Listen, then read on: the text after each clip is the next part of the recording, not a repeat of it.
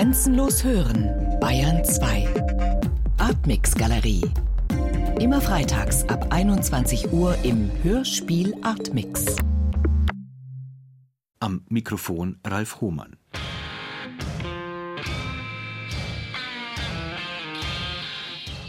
Während des Zweiten Weltkrieges, im Kampf gegen die deutsche und italienische Besatzung und im Kampf gegen die regionalen faschistischen Gruppierungen der Ustascha bzw. der Chetniks, wurden die Partisanen um Marschall Tito von Großbritannien unterstützt. Und das britische Militär weiß bis heute zu erzählen, dass Tito bei ihnen mehr Schreibmaschinen bestellte als Gewehre. Der Kampf gegen den Faschismus wird eben in den Köpfen gewonnen und nicht mit dem Finger am Abzug. Ich bin nun verbunden mit Joel Laszlo, Autor des Originalhörspiels Ante oder der Thunfisch, das nicht im Zweiten Weltkrieg spielt, sozusagen im Ursprung des modernen Jugoslawiens, sondern an seinem Ende während der Jugoslawienkriege oder genauer gesagt in den Folgen dieser Kriege spielt. Allerdings geht es auch hier um Propagandaschlachten, um Kriegsmarketing genauso wie nachrichtendienstliches Vorgehen.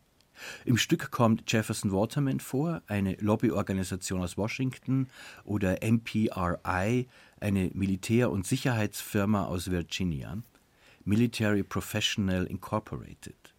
Dann der französische Geheimdienst, die Fremdenlegion, der Rechtsextremist Marie Le Pen, Mannmänner wie Alain Delon und nicht zuletzt der Fußballfaschismus. Ist Ihr Stück auch ein literarischer Kampf gegen den internationalen Rechtsextremismus? Ja, das würde ich sehr gerne so sehen wollen, auf jeden Fall. Und diese narrativen Konstruktionen, die sehr verästelt sind und überall unvermittelt auftauchen können. Was verstehen Sie unter Verästelungen? Ähm, das sind dann eben so kleine Szenen am Fußball, am Rande des Fußballfeldes des FC Bayern München, wo ein Ustascha-Gruß gezeigt wird. Das sind dann Mythen wie die französische Fremdenlegion, die immer noch wirkmächtig sind und sehr viele dunkle Sachen mittransportieren, die man sich immer mal wieder kurz, aber doch nie ganz so genau und ausgiebig anschauen will. Das sind äh, eben ganz viele so nachrichtendienstliche und PR-Geschichten, die immer noch unsere, die unsere Diskurse mitstrukturieren, tagtäglich im Grunde genommen. Wo sind Ihre Quellen für die Recherche? Das sind historische Artikel, es ist aber auch dann sehr viel Primärmaterial, das durch, durch das Sondertribunal zum, zu Jugoslawien verfügbar gemacht wurde. Da kann man sich ganz viele Gerichtsakten auch aus den 80er Jahren zu Ante Gotovina, wo er als Kleinkrimineller immer mal wieder aktiv war, wo man da die sich einsehen kann. Artikel, das geht sehr weit im Grunde genommen. Und da gibt es eine wirklich große Materialfülle. Als Schriftsteller muss ich sagen, interessieren mich eben daher Gerichtsfälle immer wieder, weil damit plötzlich sehr viel Material, das sonst entweder nur sehr schwierig auffindbar wäre oder eben versiegelt wäre, plötzlich zugänglich wird. Ich komme zu einem Gedankengang, der mit dem Literaturnobelpreis für Peter Handke erneut aktuell wurde. Handke hat in den 1990er Jahren während der Jugoslawienkriege versucht, dem sprachlichen Mainstream der Politik zu widersprechen, herauszukommen aus dem, was wir heute vielleicht in Zeiten von Twitter und Facebook und Social Media Filterbubble nennen oder Echokammer. Dieses Heraustreten aus der Echo Chamber scheint mir damals wie heute riskant. Also in dem Sinne, äh, dass ja nichts gemütlicher ist als das Leben in der Kopie. Ne? Draußen hingegen ist selber Denken nötig. Eigenes zu schaffen oder Originäres bedeutet immer auch die Möglichkeit zum Irrtum, bedeutet die Möglichkeit, Fehler zu machen. Ist Ihr Stück Ante oder der Thunfisch in diesem langen Bogen gedacht auch ein riskantes Hörspiel? Ich versuche zumindest, also was Sie die Filterbubble nennen oder dieses Risiko ist für mich dann oft mit dem Begriff der Komplexität verbunden. Also dass man einfach sich angewöhnen sollte, meines Erachtens, die Realität immer nochmals und nochmals komplexer zu sehen und sich da immer weiter hineinzuarbeiten. Und gerade dann auch, wenn es eben um so moralische Fragen geht oder um moralische Positionen oder vermeintliche moralische Sicherheiten, dass man da sich hintersinnt und einfach nochmal die Sachen durcharbeitet, Schicht für Schicht hinabsteigt und dann da meist dabei herauskommt, dass eben die moralisch vermeintlich so sichere Position eher einem sich einschunkeln geglichen hat, als eben einer moralisch sicheren Bastion. Das finde ich in Bezug auf den Jugoslawienkrieg ein sehr wichtiger Vorgang. Das sind wir noch lange nicht, wo wir sein müssten, meines Erachtens. Ja, dann nochmal zurück zur Sprache. Salman Rushdie sagte einmal in einem Radiofeature über sein Buch Die satanischen Verse und über die Fatwa gegen ihn durch Ayatollah Khomeini, lange Zeit ist es her, dass wenn die Sprache der Politik zur Unwahrheit wird oder wenn die Sprache der Politik die Wahrheit verschleiert, sagt er, dann fällt den Schriftstellerinnen und Schriftstellern die Rolle zu, mit ihrer Sprache die Wahrheit zu sagen, die Wahrheit herauszuarbeiten. Wie sehen Sie das? Braucht die Wahrheit die Fiktion des Schriftstellers? Ich glaube ja, ich glaube auch, dass manchmal wirklich nur die Fiktion taugt, um was auszuleuchten, das noch nicht sichtbar ist. Das geht dann auch wirklich gerade, gilt gerade dann, wenn wir in gegenwärtigen oder noch nicht oder in Zusammenhängen denken, die geschichtlich noch nicht so lange her sind. Da muss man einfach kombinieren und also einerseits recherchieren und ein bisschen kombinieren und dann kommt gerade im Unerwarteten manchmal mehr zum Vorschein, als in dem das als vermeintlich sicher gilt. Ja.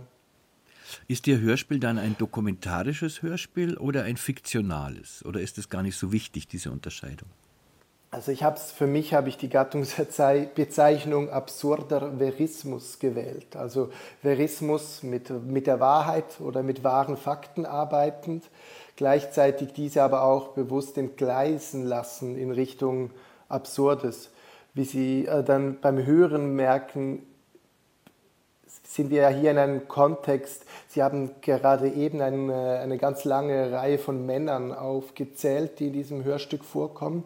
Es ist damit auch so ein bisschen, ich habe von Anfang an beim Schreiben gemerkt, dass ich hier Gefahr laufe, ins Heroische und Übermännliche abzugleiten. Und ich habe dann für mich die Fischmetapher als Gegen, Gegendruck gewählt.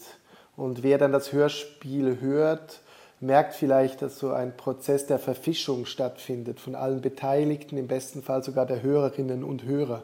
Dass wir quasi ein bisschen mitschwimmen, aber dem Heroischen auch entgleiten und damit eben hoffentlich wendiger werden und wieder Position hinterfragen können. Ja, da bin ich bei der Frage, wie wichtig ist für die Reflexion des Erzählens in Ihrem Hörspiel der Ansatz mit dem Film, dieser Mediensprung, also dass das Hörspiel ja eigentlich um einen Film geht, der zu diesem Thema gedreht wird.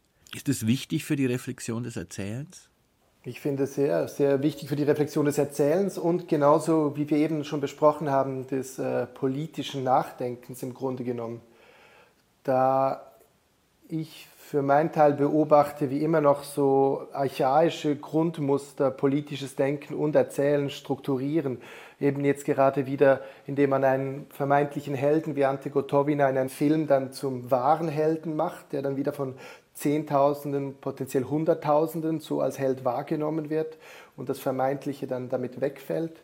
Aber gleich oder genauso sind es diese sehr üblichen Helden-Schurken-Erzählungen, die wir tagtäglich in den Medien wahrnehmen, wo ich immer mehr zum Schluss komme, dass wenn wir plötzlich einen ganz bösen, sehr üblen Schurken gegenüberstehen, womöglich eben wieder PR-Agenturen und Propaganda im Spiel ist, weil der Schurke verdeckt immer irgendetwas und er macht vor allem den, der den Schurken betrachtet, so ein bisschen zum Helden.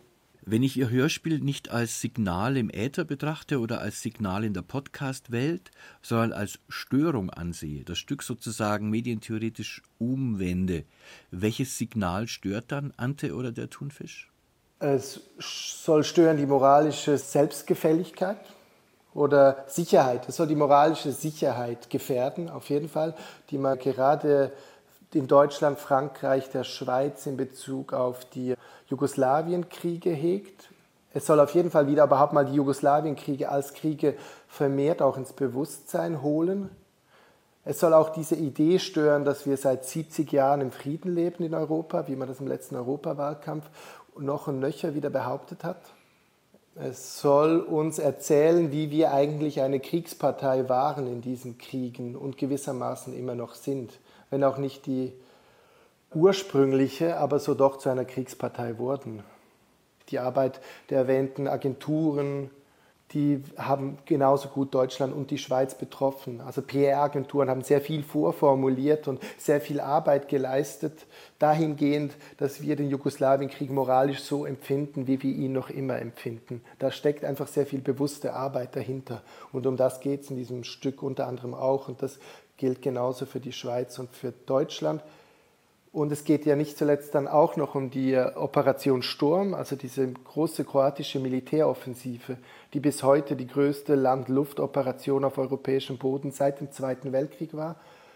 Und mittlerweile eigentlich, also man könnte die mittlerweile einfach auch als NATO-Operation historisieren. Sie wird ganz klar der kroatischen Armee zugeschrieben, aber die Beteiligungen verschiedener eben Sicherheitsfirmen, aber auch nachrichtendienstlicher Unterstützung führen dazu, dass diese Operation so verästelt ist, dass man sie zur Hälfte als NATO-Operation eigentlich auch beschreiben könnte. Sagt Joel Laszlo in unserer Reihe Signal und Störung aus Anlass der Ursendung seines Stücks Ante oder der Thunfisch.